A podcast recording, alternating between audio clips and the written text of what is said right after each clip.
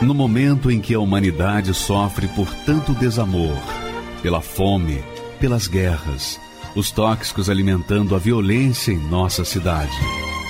Esta emissora traz até você momentos de amor, paz e alegria, através de um programa feito com carinho para o seu coração.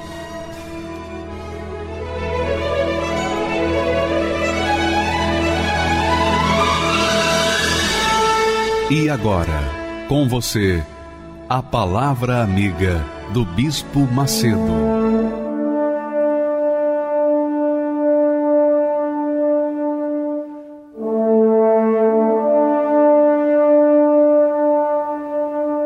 Olá, meus amigos, em o nome do Senhor Jesus Cristo, sejam livres, sejam das depressões, das enfermidades, das dúvidas, das ansiedades, de tudo o que impede vocês de terem acesso direto, pessoal, ao trono de Deus, ao trono da graça. Que o Espírito Santo venha ao encontro da sua necessidade, ele venha atender o seu clamor para que então você possa entender como Ele é misericordioso, compassivo, não apenas um Deus amoroso, mas Ele quer e deseja estar na sua vida, habitando dentro de você, fazendo de você a morada dele, o palácio dele.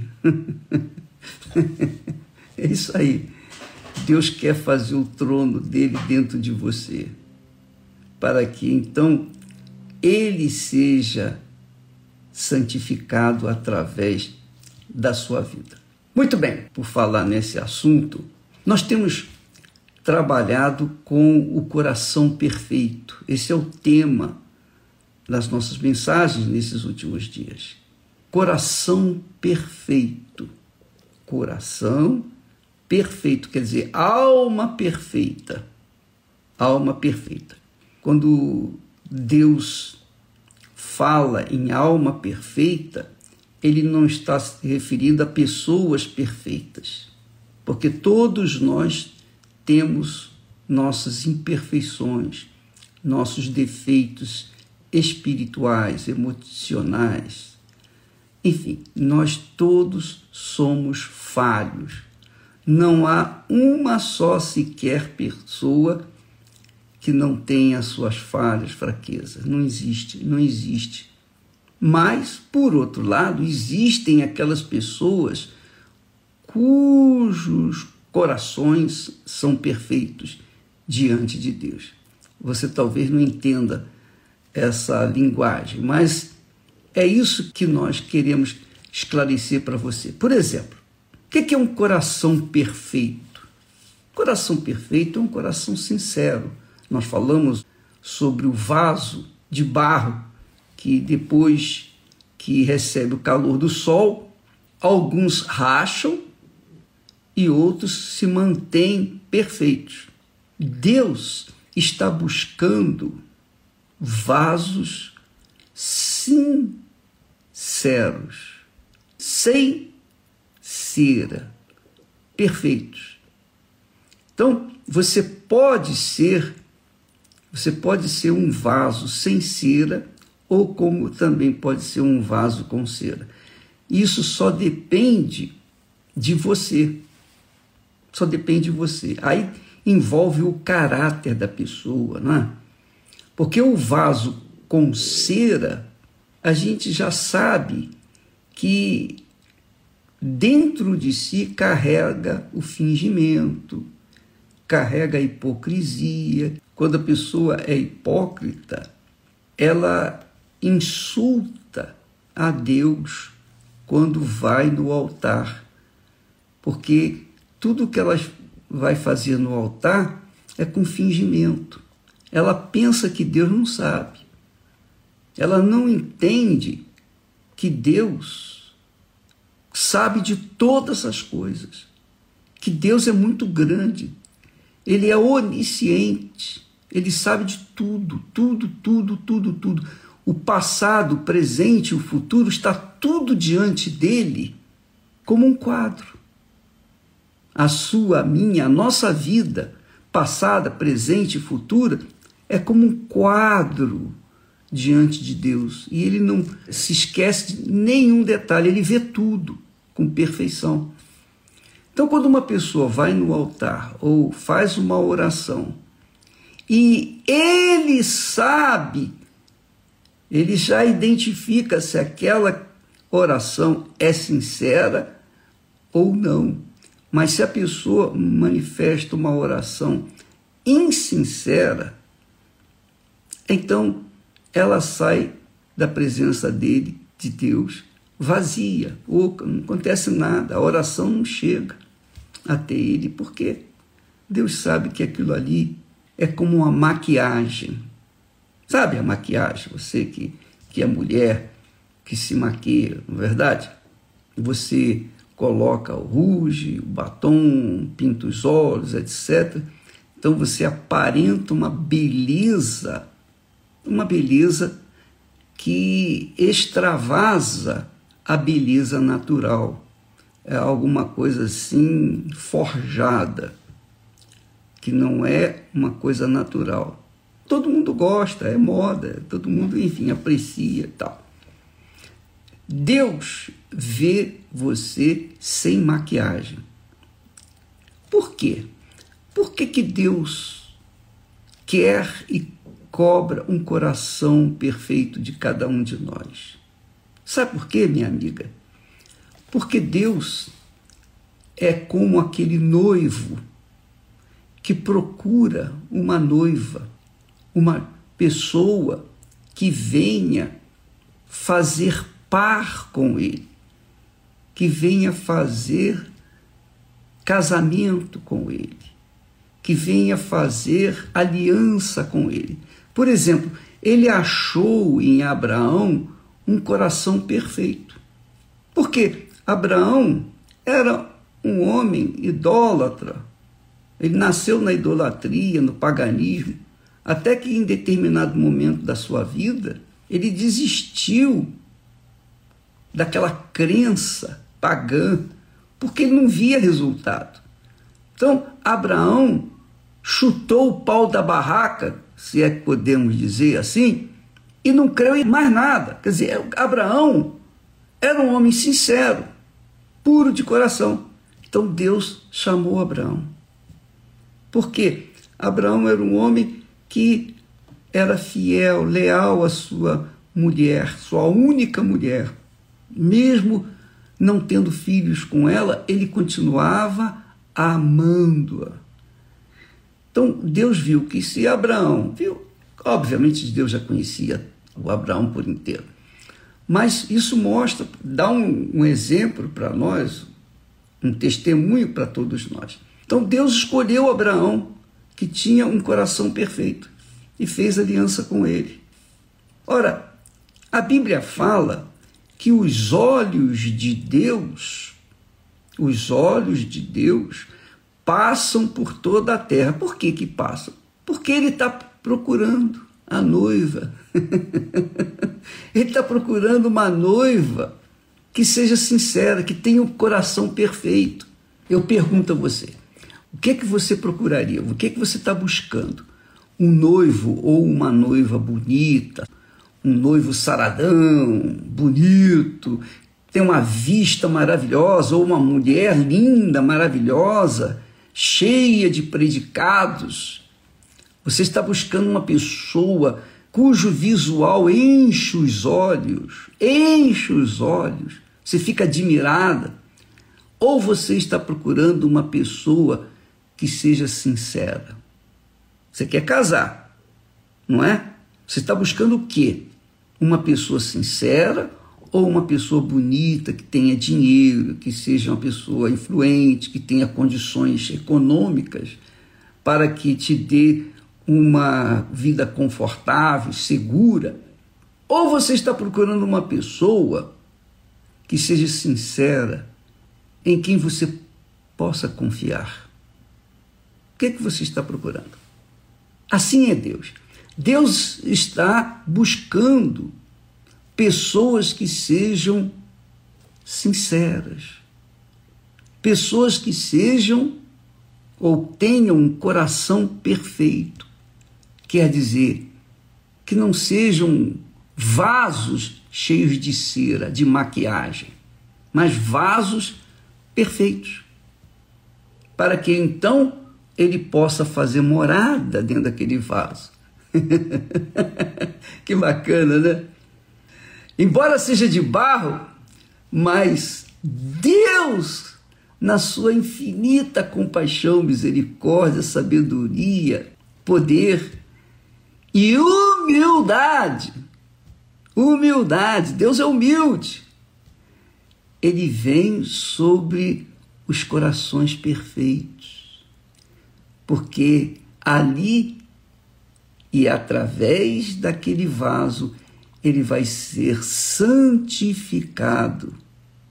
O nome dele será santificado, o nome dele vai ser honrado, ele vai ser glorificado. Então, amiga e amigo, eu, por exemplo, eu, por exemplo, eu nunca procurei uma moça que realmente, uma jovem que tivesse toda a beleza, porque a beleza acaba. Um dia a beleza vai, vai se deteriorando e acaba. Não é? Mas o coração perfeito, ele não acaba. O coração sincero é sincero, é aquilo que ele é. Porque como eu iria confiar num coração hipócrita, fingido, dissimulado? Eu não casaria.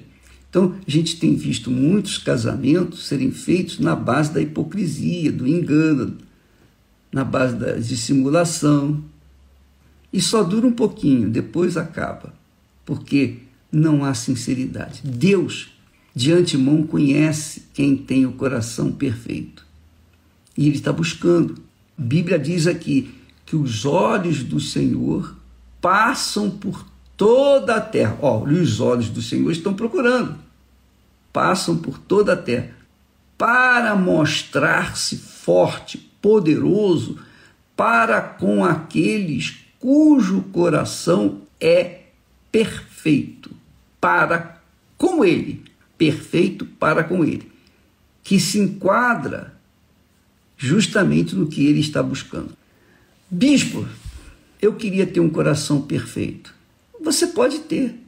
Basta você ser transparente, sincera, sincero. Basta você aplicar em si mesmo a honestidade. Você ser honesta consigo mesmo, ser honesto consigo mesmo. Basta você recusar o fingimento. Basta você eliminar aqueles pensamentos fúteis, vãos, inúteis, aqueles pensamentos de glamour. Basta você eliminar o que é injusto de dentro de você. Não, eu não vou fazer isso porque isso aqui não, não agrada a Deus. Que isso não agrada. Não agrada a mim, como vai agradar a Deus? Então a pessoa, quando é transparente, sincera, ela pode estar vivendo no pecado mas Deus arranca aquela criatura do pecado, lava a sua vida e faz dela a sua morada. É isso que Deus quer de você, amiga e amigo. Ele quer de cada um de nós. Então você vê nas igrejas, inclusive na, na Igreja Universal, muitas pessoas, pastores, bispos, oficiais da igreja, muitas pessoas parecem santinhas, mas lá dentro são fingidas, dissimuladas. Então, aquelas pessoas ficam ali, ali, durante um tempo, mas chega um momento que elas não aguentam, elas derretem, porque o fogo do Espírito Santo não permite, na presença dele, pessoas dissimuladas. Eu espero ter ajudado vocês, espero ter aberto, ou espero que o Espírito Santo tenha aberto o seu entendimento, porque Deus está buscando pessoas cujo coração seja sincero. E se você não é sincera, amiga e amigo, costuma mentir, enganar, iludir, ser hipócrita, você vai ficar para trás. Mas se você é sincera de verdade, se você é transparente, se você é aquela pessoa que até é grossa na sua maneira de ser, eu me sinto grosso, porque o que eu tenho que falar eu falo e acabou, eu assumo. Então eu sou o que sou, eu não vou fingir para você uma coisa que eu não sou, porque Deus sabe quem eu sou. Então, ainda que tenha as minhas falhas, os meus erros, mas ainda assim Deus ama a sinceridade. Davi tinha um coração sincero, por isso que ele sobrepujou todas as falhas dele, inclusive seus pecados. Deus abençoe e até amanhã. Ah, uma outra coisa, por favor, eu vou pedir um favor a vocês.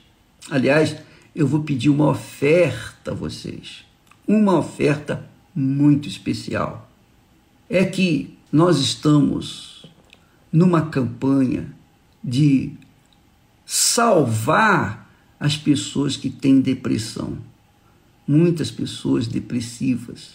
Mais de 350 milhões de pessoas no mundo são depressivas.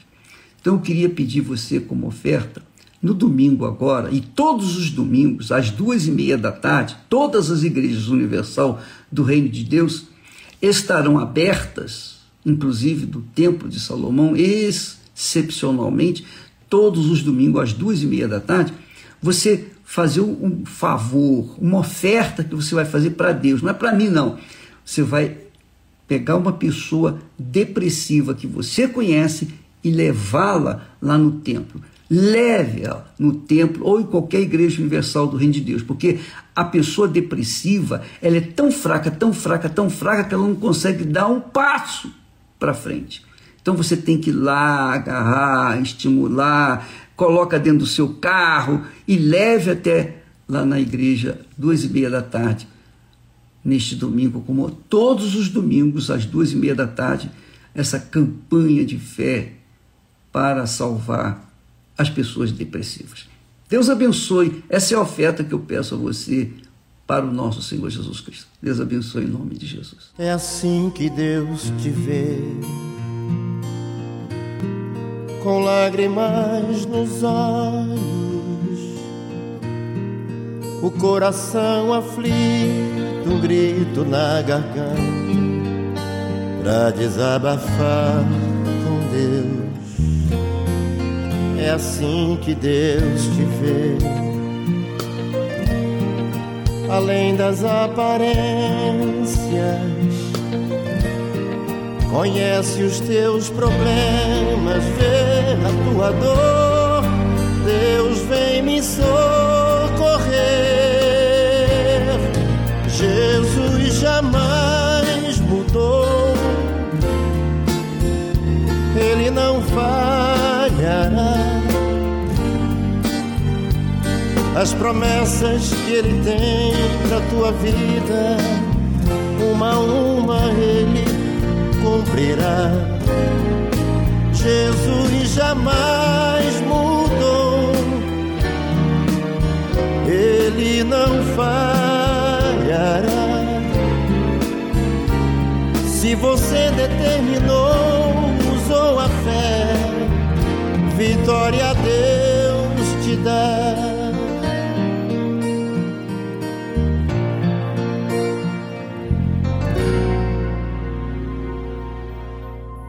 É assim que Deus te vê, com lágrimas nos olhos, o coração aflito, um grito na garganta, pra desabafar com Deus. É assim que Deus te vê além das aparências. Conhece os teus problemas, vê a tua dor. Deus vem me socorrer. Jesus jamais mudou. Ele não falhará. As promessas que ele tem para tua vida uma Ele cumprirá. Jesus jamais mudou, Ele não falhará. Se você determinou, usou a fé, vitória a Deus te dá. Jesus jamais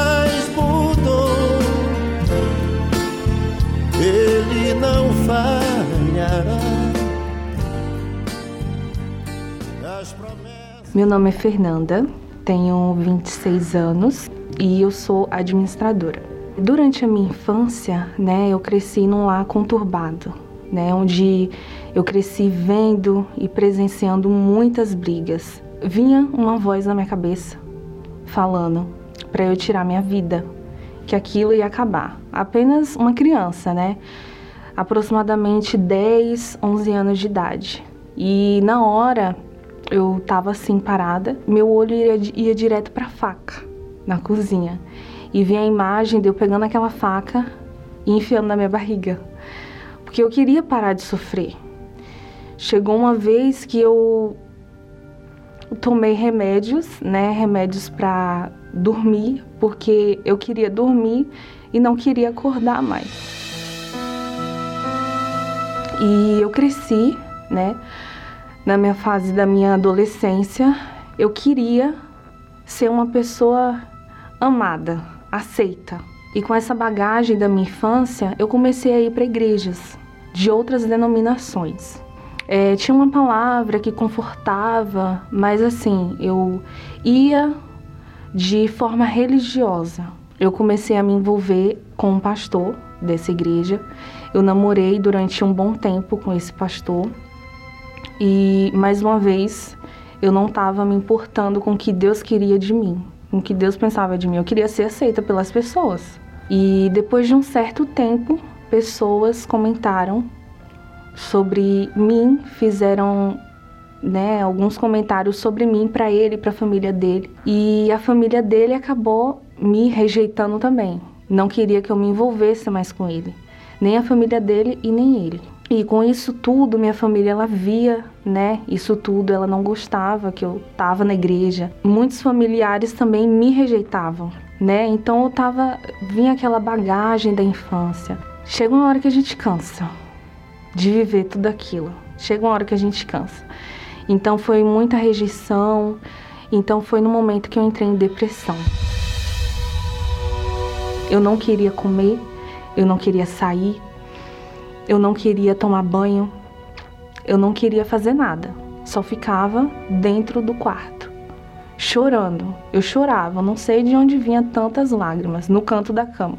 Então, quando eu vim para São Paulo, um familiar me convidou daqui de São Paulo para ir na Universal, que viu minha situação, viu que realmente eu estava sofrendo. Eu falava, eu vou para lá para quê, né? Não vai resolver nada. Eu já fui em outras igrejas, mas aí a pessoa insistiu e falou, ó, oh, vai, Aí eu fui. E foi numa quarta-feira que eu cheguei lá. Aí eu comecei a fazer os propósitos, as campanhas, me libertei. Aquela dor que eu estava sentindo, a dor da depressão, eu não sentia mais. O vazio que eu sentia, eu não sentia mais. Eu comecei a buscar o Espírito Santo. Eu queria receber, né? Eu queria receber. E sempre que o pastor falava nas reuniões sobre salvação da alma, dentro de mim começava, vinha um medo, né? O meu coração batia mais rápido e eu tinha muito medo. Se eu morrer, para onde que a minha alma vai?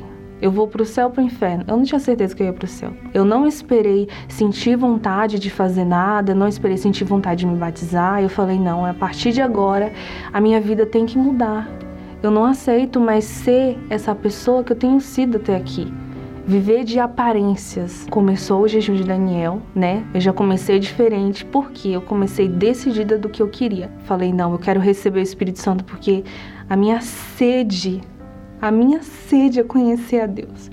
Mais do que tudo nessa vida, eu quero conhecer a Ele. Comecei o jejum tinha o, a, a, o pessoal da igreja deu um panfleto com o QR Code, onde tinha 21 vídeos do Bispo Renato ensinando como receber o, o Espírito Santo durante os 21 dias.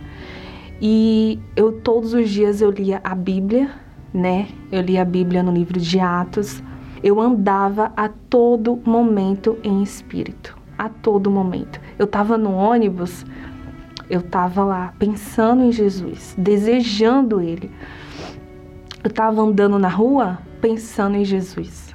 Eu vivi esses 21 dias do jejum de Daniel intensamente, com todo o meu ser, com toda a minha alma. Me entreguei por completo. E chegou no domingo, no último dia do jejum de Daniel. E eu não recebi. E ali eu me revoltei. Eu falei, meu Deus, eu não aceito. Por quê? Então eu fui determinei, eu falei, não, eu vou abrir outro jejum de Daniel. Vou abrir outro e eu vou receber. Oh Deus me batiza com o Espírito Santo ou ele pode me levar. Porque eu não aceito mais essa vida. Viver aqui nessa terra sem Deus dentro de mim, eu não aceito. Abri outro jejum de Daniel. E quando foi na terça-feira, ele veio sobre mim. Eu me lembro como hoje. Eu estava na, na cozinha da minha casa, né? Eu tava com o prato na mão antes de almoçar. e eu tava em espírito. Eu tava pensando nele. E eu falava para ele: Meu Deus, eu não sei viver sem o Senhor. Isso é tudo para mim. O Senhor é meu fôlego de vida, o Senhor é minha força, o Senhor é o meu pai, o Senhor é meu amigo. Eu te amo mais do que tudo, eu te amo acima de tudo. O Senhor é o meu primeiro. E naquele momento que eu me entreguei, eu não estava na igreja, não tinha música nenhuma tocando. Eu estava em espírito, com a minha mente totalmente entregue a Deus. Então ele veio sobre mim. E foi uma força que tomou conta do meu ser, uma certeza de que ele estava dentro de mim, que foi uma certeza assim que ninguém poderia me dar. Foi o dia mais feliz, o dia que eu recebi Deus o Criador, essa força, esse poder dentro de mim. Uma alegria, um gozo invadiu o meu ser, a minha alma. A certeza de que se eu morresse naquela hora, eu tinha certeza de que eu seria salva. Eu tinha certeza de que eu iria para o reino dos céus. O que Deus faz na nossa vida é algo que o homem não pode fazer, é algo que ninguém pode fazer. Para a medicina, a depressão, ela não tem cura, mas para Deus tem. Deus ele enxerga onde o homem não pode enxergar. Ele faz o milagre onde o homem não pode fazer. E esse foi o maior milagre que eu pude receber na minha vida. Foi o Espírito de Deus para mim, riqueza, o significado de riqueza para mim não é ter bens materiais, não é ter mansões, casas, carros, porque isso tudo vai acabar. A única coisa que é eterna é a nossa alma, né? Somos nós. Então, Deus ele é eterno. Então, isso sim é a maior riqueza, é a nossa salvação, que é algo que dura para sempre e não se acaba. Então, quando você tem o Espírito de Deus dentro de você, não tem como você se acomodar. Você sempre quer mais de Deus. Você sempre quer ser cheio dele, né? Então, até hoje eu faço, eu não abro mão de fazer o jejum de Daniel, porque eu sempre quero mais de Deus, porque Deus ele é infinito, né? A gente sempre quer mais de Deus. Então, para quem vai fazer o jejum de Daniel, a minha dica é: entrega toda a sua mente, todos os seus pensamentos. Quando vier pensamento contrário, que o mal lançar, porque ele vai tentar, ele vai vir, ele não vai deixar de vir. Então, é, a gente tem que estar a todo momento andando em espírito, vivendo em espírito. Então, é entregar os pensamentos e todo o ser ao Senhor Jesus.